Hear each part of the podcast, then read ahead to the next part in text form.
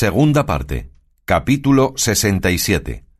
De la resolución que tomó don Quijote de hacerse pastor y seguir la vida del campo en tanto que se pasaba el año de su promesa con otros sucesos en verdad gustosos y buenos. Si muchos pensamientos fatigaban a don Quijote antes de ser derribado, muchos más le fatigaron después de caído. A la sombra del árbol estaba, como se ha dicho, y allí, como moscas a la miel, le acudían y picaban pensamientos. Unos iban al desencanto de Dulcinea, y otros a la vida que había de hacer en su forzosa retirada. Llegó Sancho y alabóle la liberal condición del lacayo Tosilos.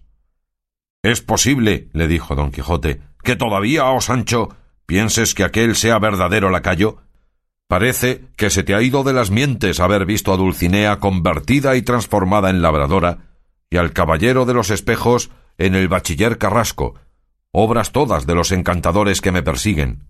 Pero dime ahora, ¿preguntaste a ese Tosilos que dices que ha hecho Dios de Altisidora si ha llorado mi ausencia ¿O si ha dejado ya en las manos del olvido los enamorados pensamientos que en mi presencia la fatigaban?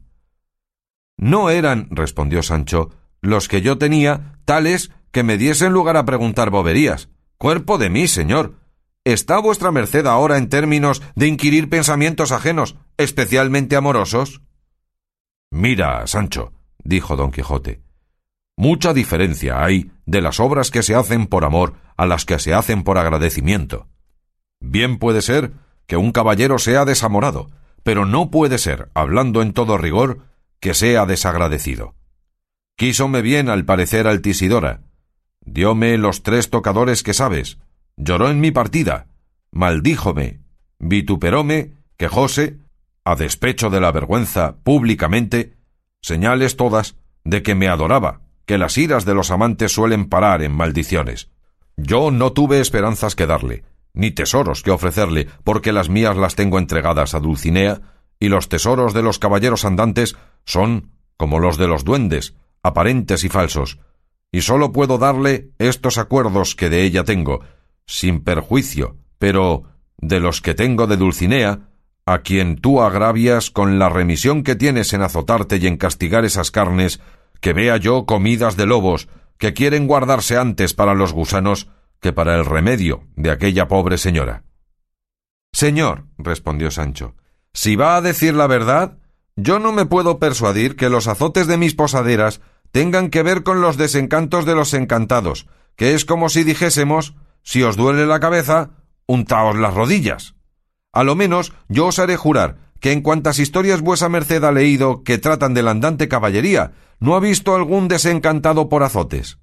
Pero por sí o por no, yo me los daré, cuando tenga gana, y el tiempo me dé comodidad para castigarme. Dios lo haga, respondió don Quijote, y los cielos te den gracia para que caigas en la cuenta y en la obligación que te corre de ayudar a mi señora, que lo es tuya, pues tú eres mío. En estas pláticas iban siguiendo su camino, cuando llegaron al mismo sitio y lugar donde fueron atropellados de los toros. Reconocióle don Quijote y dijo a Sancho este es el prado donde topamos a las bizarras pastoras y gallardos pastores que en él querían renovar e imitar a la pastoral Alcadia, pensamiento tan nuevo como discreto, a cuya imitación, si es que a ti te parece bien, querría, oh Sancho, que nos convirtiésemos en pastores, siquiera el tiempo que tengo de estar recogido.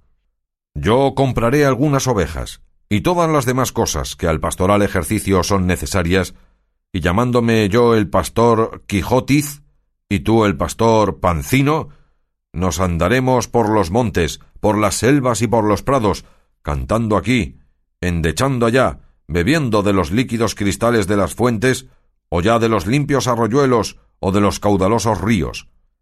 Darános con abundantísima mano de su dulcísimo fruto las encinas, asiento los troncos de los durísimos alcornoques, sombra los sauces, olor las rosas, alfombras de mil colores matizadas los extendidos prados, aliento el aire claro y puro, luz la luna y las estrellas, a pesar de la escuridad de la noche, gusto el canto, alegría el lloro, Apolo versos, el amor conceptos, con que podremos hacernos eternos y famosos no sólo en los presentes, sino en los venideros siglos. Pardiez, dijo Sancho, que me ha cuadrado y aún esquinado tal género de vida, y más que no la ha de haber aún bien visto el bachiller Sansón Carrasco y maese Nicolás el barbero, cuando la han de querer seguir y hacerse pastores con nosotros, y aun quiera Dios no le venga en voluntad al cura de entrar también en el aprisco según es de alegre y amigo de holgarse.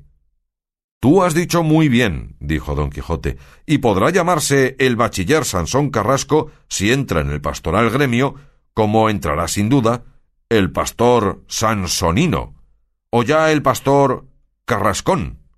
El barbero Nicolás se podrá llamar Niculoso, como ya el antiguo Boscán se llamó Nemoroso.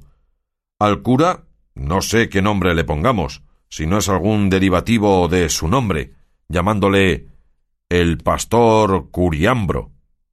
Las pastoras de quien hemos de ser amantes como entre peras podremos escoger sus nombres, y pues el de mi señora cuadra así al de pastora como al de princesa, no hay para qué cansarme en buscar otro que mejor le venga. Tú, Sancho, pondrás a la tuya el que quisieres. No pienso, respondió Sancho, ponerle otro alguno sino el de Teresona, que le vendrá bien con su gordura y con el propio que tiene, pues se llama Teresa. Y más que celebrándola yo en mis versos, vengo a descubrir mis castos deseos, pues no ando a buscar pan de trastrigo por las casas ajenas. El cura no será bien que tenga pastora, por dar buen ejemplo, y si quisiere el bachiller tenerla, su alma en su palma. Válame Dios, dijo don Quijote, y qué vida nos hemos de dar, Sancho amigo. ¿Qué de churumbelas han de llegar a nuestros oídos? ¿Qué de gaitas zamoranas?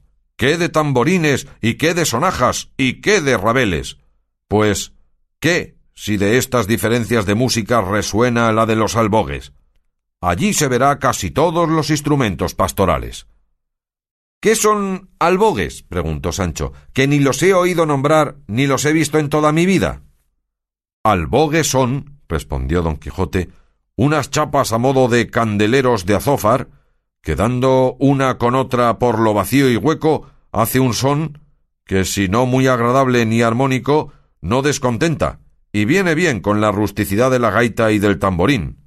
Y este nombre, albogues, es morisco, como lo son todos aquellos que en nuestra lengua castellana comienzan en al, conviene a saber almohaza, almorzar, alfombra, alguacil, alucema, almacén, alcancía y otros semejantes, que deben ser pocos más. Y solos tres tiene nuestra lengua que son moriscos y acaban en i, y son borceguí, zaquizamí y maravedí, alelí y alfaquí, tanto por el al primero como por el i en que acaban, son conocidos por arábicos. Esto te he dicho de paso por habérmelo reducido a la memoria la ocasión de haber nombrado albogues. Y hanos de ayudar mucho, al parecer en perfección, este ejercicio, el ser yo algún tanto poeta como tú sabes, y el serlo también en extremo el bachiller Sansón Carrasco. Del cura no digo nada, pero yo apostaré que debe de tener sus puntas y collares de poeta. Y que las tenga también maese Nicolás, no dudo en ello, porque todos, o los más, son guitarristas y copleros. Yo me quejaré de ausencia, tú te alabarás de firme enamorado, el pastor Carrascón de desdeñado, y el cura Curiambro de lo que él más puede servirse, y así andará la cosa, que no haya más que desear. A lo que respondió Sancho Yo soy, señor, tan desgraciado, que temo no ha de llegar el día en que el tal ejercicio me vea. Oh, qué polidas cuchares tengo de hacer cuando pastor me vea qué de migas, qué de natas, qué de guirnaldas, y qué de zarandajas pastoriles, que puesto que no me granjeen fama de discreto, no dejarán de granjearme la de ingenioso. Sanchica, mi hija, nos llevará la comida al hato. Pero guarda, que es de buen parecer y hay pastores más maliciosos que simples, y no querría que fuese por lana y volviese trasquilada. Y también suelen andar los amores y los no buenos deseos por los campos como por las ciudades y por las pastorales chozas, como por los reales palacios, y quitada la causa, se quita el pecado, y ojos que no ven, corazón que no quiebra, y más vale salto de mata que ruego de hombres buenos. No más refranes, Sancho, dijo don Quijote, Pues cualquiera de los que has dicho basta para dar a entender tu pensamiento. Y muchas veces te he aconsejado que no seas tan pródigo de refranes, que te vayas a la mano en decirlos, pero paréceme que es predicar en desierto, y castígame mi madre y yo trompógelas.